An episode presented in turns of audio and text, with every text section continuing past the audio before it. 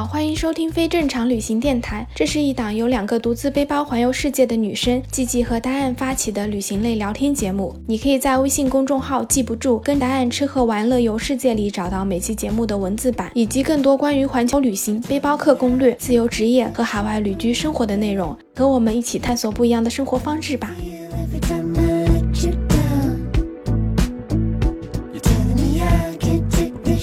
Hello，大家好，我是季季，我是达燕，欢迎收听非正常旅行电台。这是一档横跨南北半球的旅行播客，带你用声音环游世界。在开始本期的节目之前呢，我要先跟大家说一个好消息，那就是我终于回国了。恭喜恭喜啊，不容易啊，对，太不容易了。这么长时间了。嗯，那你现在是在酒店里隔离嗯，对的，我现在就是在浙江嘉兴这边，然后在酒店里面隔离。啊？回国还是很开心的，是啊，有好东西吃了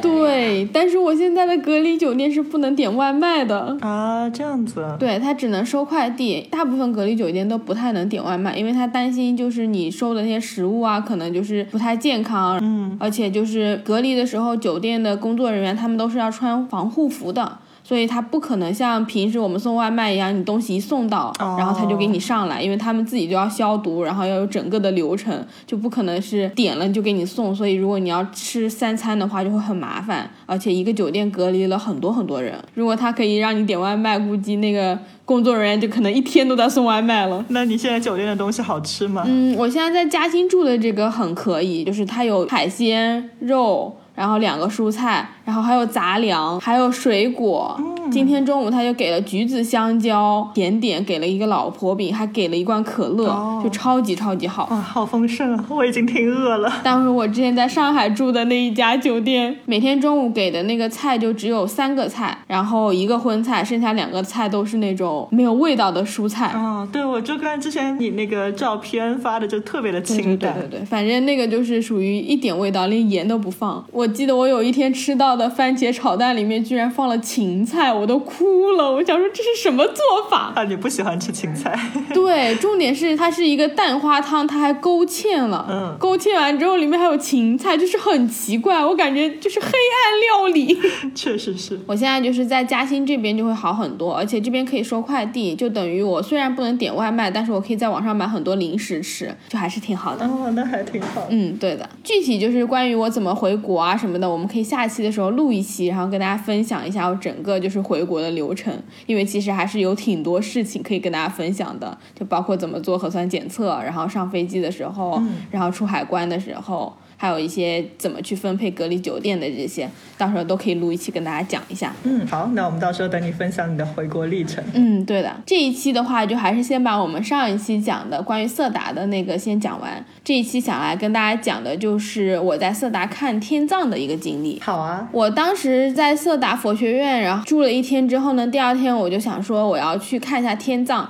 因为其实天葬的话，在很多地方都已经不能看了，包括西藏那边，其实它已经不让游客去看天葬了。然后在色达那边是。国内可能为数不多的几个地方，它还是依旧开放给那个游客，然后你可以去看的。嗯，但是呢，其实色达天葬它还是说你不可以看到真正天葬的完整的过程，你只是可以站得比较远，在那个天葬台上去看。那看得清吗？你说是比较远的话，就是你肉眼可以看到吗？还是你要用望远镜或者长镜头才可以看到？有些人是会带着那个望远镜去的，但是其实他们是把整个天葬的过程是围起来的，他们中间是有那个围墙的，你是看不到整个天葬师处理的过程。因为真正的天葬的话，其实天葬师是要把人就是分尸，然后处理，让那个秃鹫来吃。可是因为以前就是有很多人会拍那个照片，然后把那个照片发到那个网上去，所以他们会觉得这个对死者很不尊敬。对的。现在开始就是你可以观看整个过程，比如天葬师怎么开始念那些经文，怎么去接送那个尸体，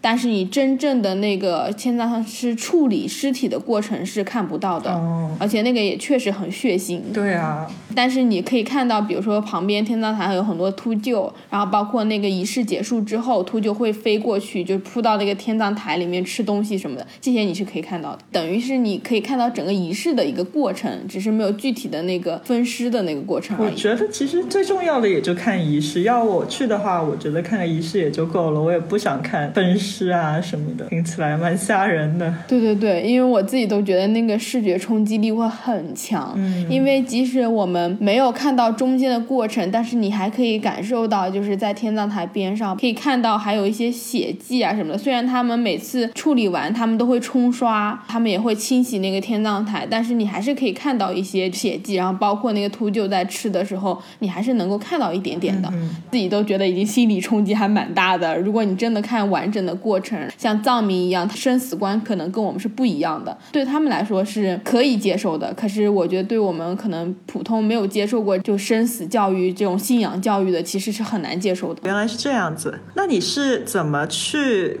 看天葬的呢？你是从色达县城过去的吗？正常的话，你其实是要从佛学院出来之后，然后去色达县城。嗯，你到了色达县城之后呢，它就会有很多那种什么藏民的小巴车，你可以拼车去，或者你就在那边可以坐公交车去。但是我当时不是还在色达的佛学院嘛，哦然后我就是背着我的那个巨大的旅行包下山的时候呢，我就碰到了一团就是旅行团，它是一个很小的旅行团，大概就十几个人。然后因为这些人互相都认识，他们就自己包了一个旅行社的旅行团，然后出来。然后我走在路上的时候，我就跟他们的导游聊天，那个导游还蛮酷的，就是长头发，然后戴着渔夫帽，就是很像那种文艺摇滚青年的那种感觉。我就跟他聊了一会儿天。很多旅行团他们去色达都是一日游的那种，比如说上午去那个色达佛学院看一下，下午他们就会开那个大巴车去天葬台。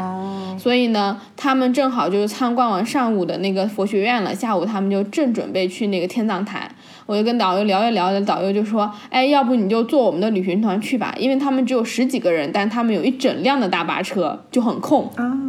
他们就免费带你去了，对 呃，运气还蛮好的。对，超级好的。不过他应该也是看我就背了很大的包，然后就觉得也很辛苦。对，看你一个女孩子，是的，然后他就问了一下边上的就是他们整个团员，因为他们整个人所有人都认识，所以他们就很热情，说啊没关系啊，那你就来吧。所以我就跟着他们去的，就还比较方便，因为这样我就不用自己先倒车去县城，然后又从县城再坐车去那个看天葬了。那还挺好的。一般来说，你去看天葬是必须得跟旅行团，还是说只要你自己有交通方式过去，你就可以过去看？嗯，只要自己能够去那个天葬台就可以了，因为那个天葬台是开放给所有人。哦看天葬的话，它其实是有时间的。嗯一般所有天葬的仪式，它都是会在下午一点或者两点之后，哦因为上午的话，天葬师他也要先做一些天葬准备，因为对他们来说，他们其实是一个非常非常虔诚的一个活动，所以在之前他要先去清洁他的身体，然后要沐浴更衣，然后还要念非常非常多的经文。等他全都准备好之后，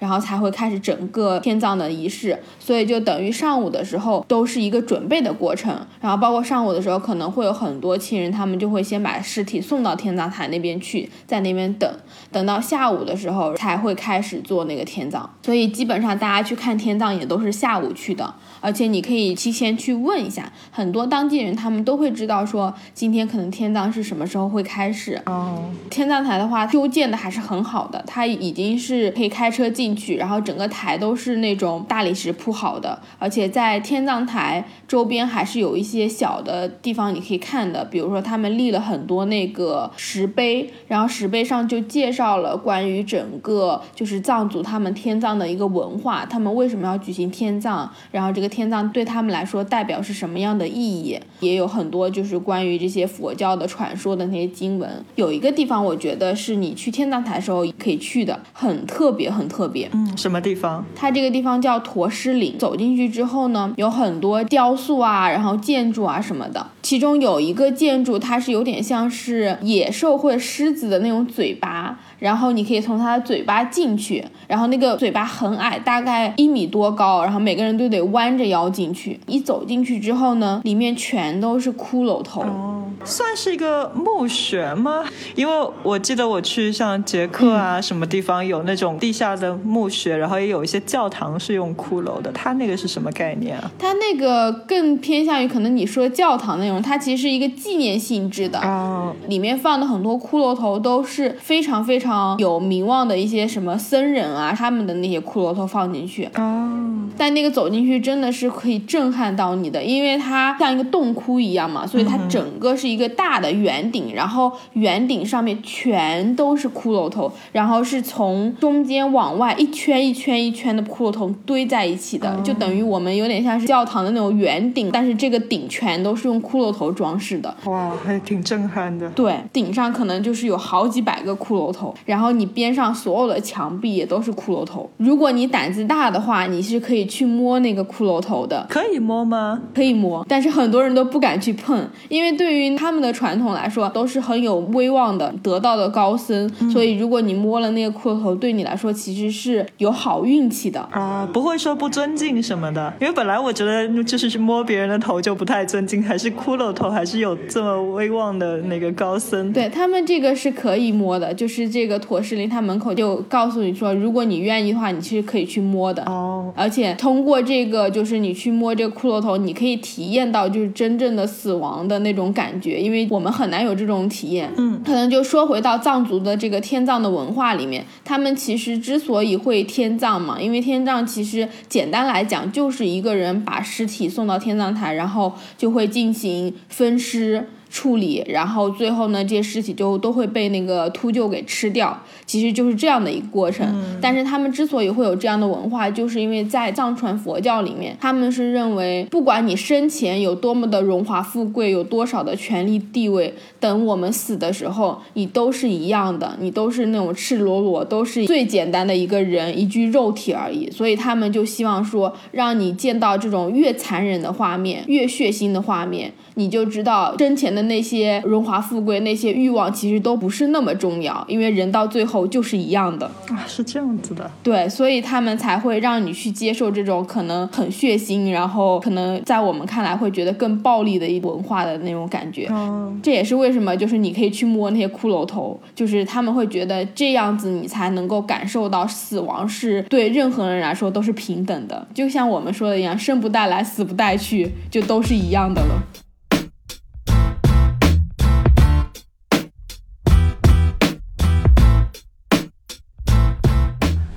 台是什么样子的呢？其实天葬台没去之前，我以为天葬台就是一个台子之类的，然后你可以在那里看。但是真正去了之后，我去的色达这个天葬台，他们其实已经修建的很好了。哦，走进去之后呢，它有很多的那个围栏，都是那种石的，然后里面还修了一些白塔。最重要的一个建筑是在那个真正他们执行那个仪式的后面，有很大的一片石林，嗯非常多的那个石头立起来，都是人工的，就像我们的那种假山一样，他们就管那个叫石林，然后就是很大很大一片。嗯天葬师在做天葬前面的准备的时候，就会在那个石林里面，你是看不到天葬师人的，但是你可以听到他们在那个吟诵那个经文什么的，这些声音你都是可以听到的。从那个石林出来之后呢，它就是一个很大的台子，然后那个台子是围墙围起来的，就等于有点像是那种砖墙一样，大概那个墙可能就是一两米高，围起来那个地方它只有一个入口，那个入口走进去呢，就是天葬师执行那个仪式的。其实它围墙就是围了一块空地出来，哦周围的游客就不会看到它整个那个执行的那个仪式了。游客去天葬台的话，你站的地方其实离这个石林还有仪式的这个台子都是比较远的，至少有那么五六十米远吧。嗯，整个天葬台它是在一个半山坡上的，游客就可以站在山坡的另外一边，然后那边有那些台阶，就是沿着山坡他们有修一些台阶，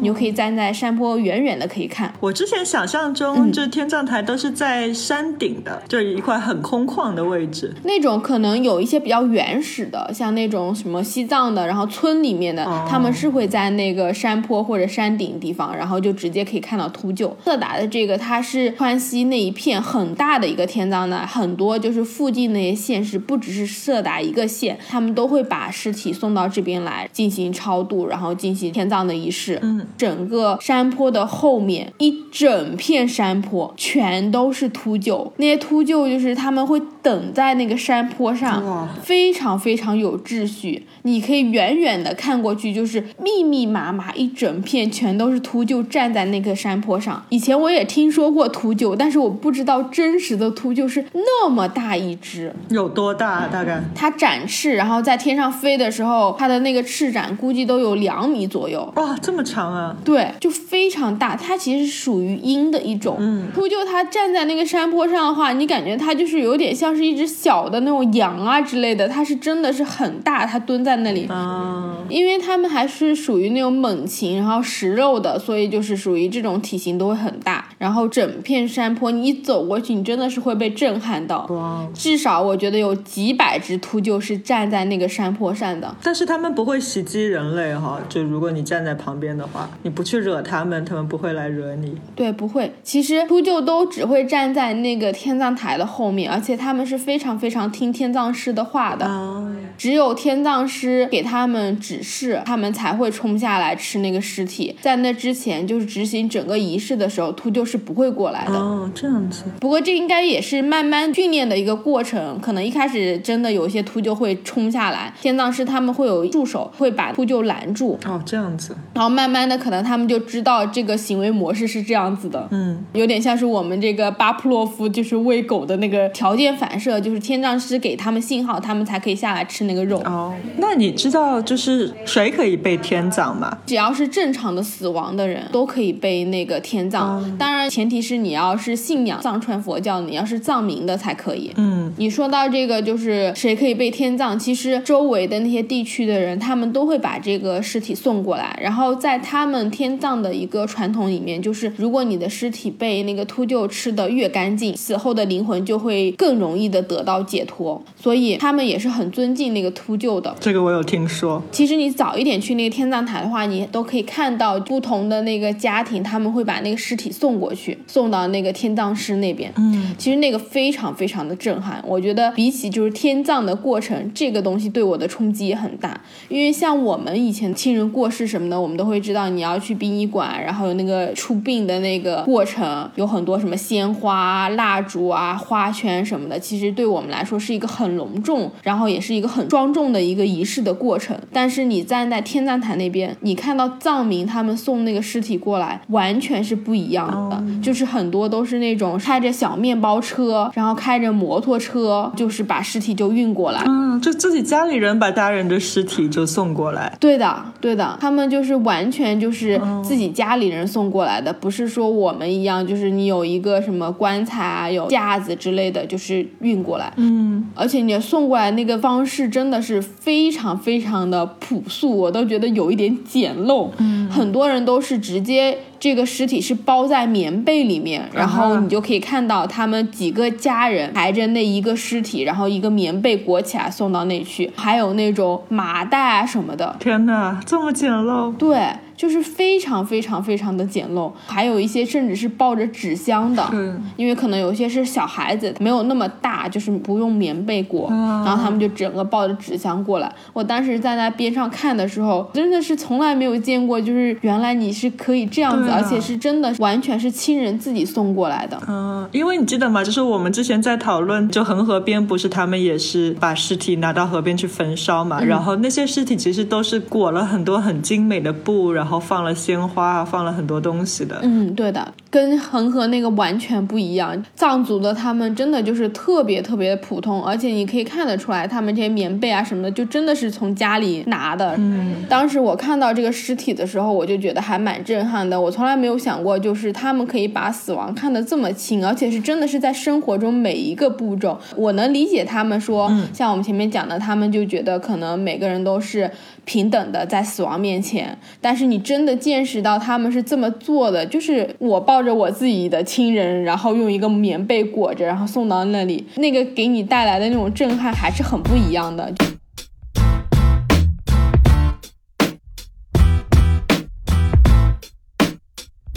在天葬台前面有几座白塔，通常是一个人或者两个人扛着那个尸体，抱着那个尸体的时候，他们先会转几圈那个白塔，然后边转白塔的时候就要边念诵那个经文，基本上就是祈福，希望他们的亲人可以很快的转世啊，或者下一世会有更好的投胎之类的，反正就类似于这样经文。具体的话我也不是特别特别清楚，因为据说是你针对你死亡之后的那个状态，你可能念诵的那个经文是会不一样的，我就不讲了，因为这个也是比较。较复杂的一个过程。嗯但是他们就会抬着那个尸体转那个白塔，转完白塔之后呢，才会把那个尸体送到我前面讲过的那个石林里面，就是天葬师会在那边等他们。嗯天葬师会先对着这些尸体念那些往生咒。其实这整个过程你只是看不到具体的人和天葬师，你可以听到所有的声音。嗯天葬师把前面的所有咒语念完之后，才会开始真正的进行这个天葬的过程。哦，这样子，其实真正天葬过程，我前面也讲了，其实我们是看不到的嘛，因为它都是在那个围栏围起来的。嗯整个过程的话，大概可能会持续半个小时到一个小时。他要看当天有多少具尸体被送到那个天葬台去了。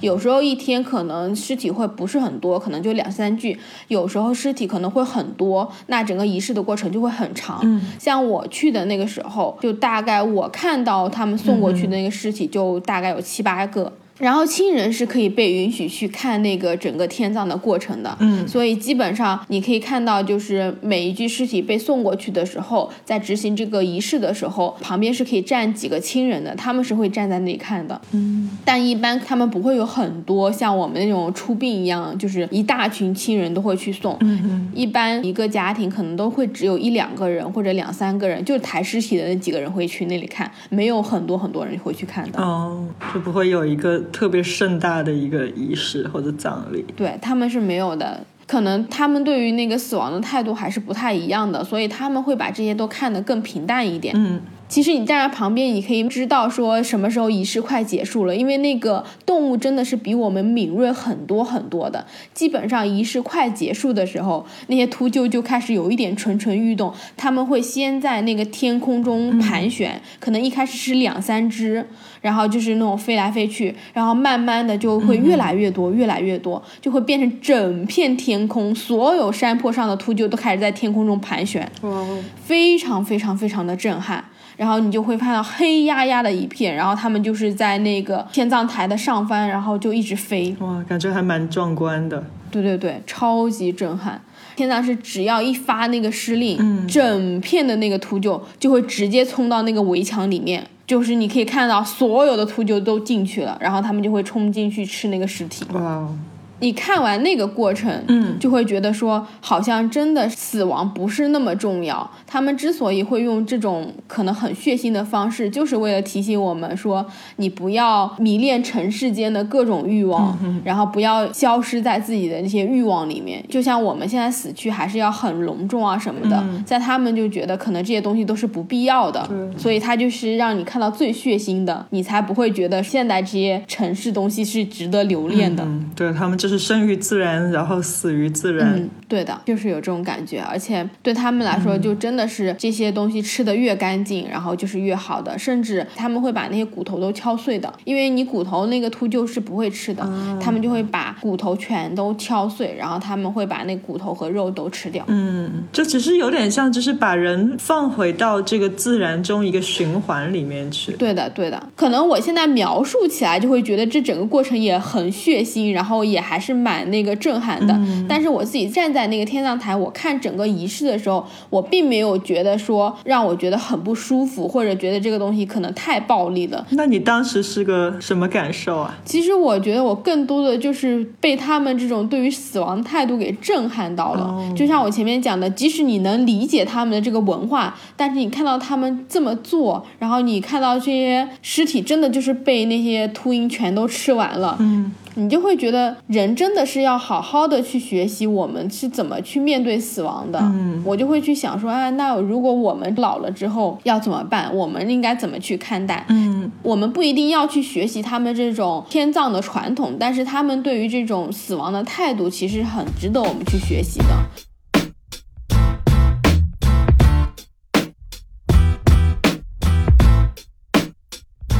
那去看天葬的话，有没有什么特别需要注意的地方？看天葬，我觉得最最重要的就是整个仪式的过程，不要用相机拍摄。嗯，因为很多人都会想要拿着相机或手机去拍这个过程，其实很能理解，因为这些东西是我们都没有见过的，大部分人都会想要说记录一下。对，但是这个对于死者，然后包括他们的家属来说是非常非常不尊重的。嗯你可以拍拍那边天空，或者拍拍那些驼尸林，这些都是 OK 的。但是死者还有家属什么的，就尽量还是不要去拍摄。对他们来说还是一个亲人离去的过程。对我们还是应该尊重他们。因为以前的话，西藏那边其实都是可以看天葬的，就是因为后来发现很多人会用那种特别长焦的镜头，就是怼着那个仪式过程拍，发到网上之后，就是故意的去渲染说啊，这个行为很野蛮、很暴力、很血腥，就是有点哗众取宠、博眼球的那种感觉，然后导致后来就是西藏那边几乎所有的那个天葬仪式，全都不让除了他们本地然后藏民之外的人再去观看了，所以这个是大家特别特别要注意的。对，而且就换位思考一下，就是如果是你自己的家人、自己朋友去世了，然后来了一堆的陌生人，拿着长焦镜啊，拿着手机啊，对你的家属或者朋友的尸体拍摄，其实也是一个非常不尊敬的、非常不好的一个事情。放到网上就更不好了。对的，对的，因为这个还是他们的宗教信仰，真的是要特别尊重他们。对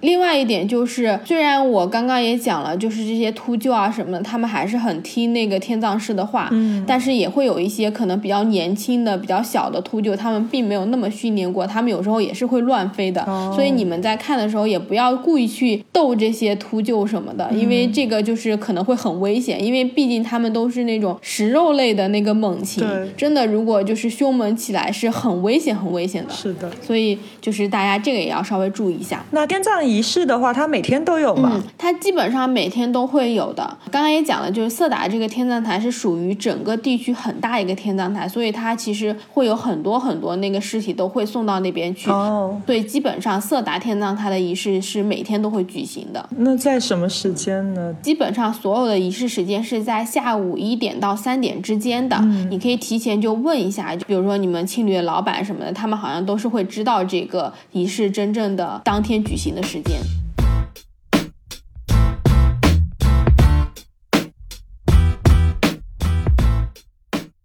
其实我当时去看天葬的时候，我不是在那个色达的时候认识了那个藏族老师嘛，对，然后我去的时候，他还跟我讲说，希望我帮他一个忙。我当时就说好的，我帮他忙。然后他就从他那个小宾馆的柜子里面拿了一个东西给我，是一个塑料袋，里面装的是指甲和头发，啊，谁的指甲和头发一？个陌生的指甲和头发。陌生人的。对，陌生人的那个藏语老师跟我说，他说那个是之前来就是色达这边的一个信众，当时那个人想要去天葬台，可是他后来就没有时间去，所以他就把他自己的那个指甲和头发留下来了，然后就跟那个藏语老师说，说你要是去那边的时候，就帮他把那个头发、指甲这些带到天葬台那边去。嗯，但是因为这个藏语老师他自己就是属于身体不是特别好，然后他基本上也不太会去天葬台，然后他就听到我说要去天葬台那边，他就跟我说问我能不能帮他把这个人的指甲和头发带过去。